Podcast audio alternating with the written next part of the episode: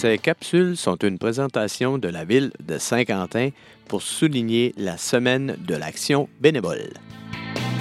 Mettons que tu aurais un message à passer à un bénévole en ce moment. C'est quoi ton message que tu lui dirais? Lâche pas. On a besoin des bénévoles. Puis c'est grâce à des personnes comme ça qu'on réussit à avoir des choses en place dans nos petites communautés.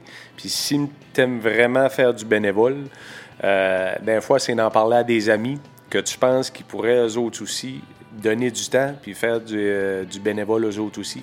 Plus que l'équipe est grosse, plus que le résultat au bout va être, euh, va être gros, c'est relatif. Fait que ceux qui font du bénévole, continuez, on a besoin de vous autres.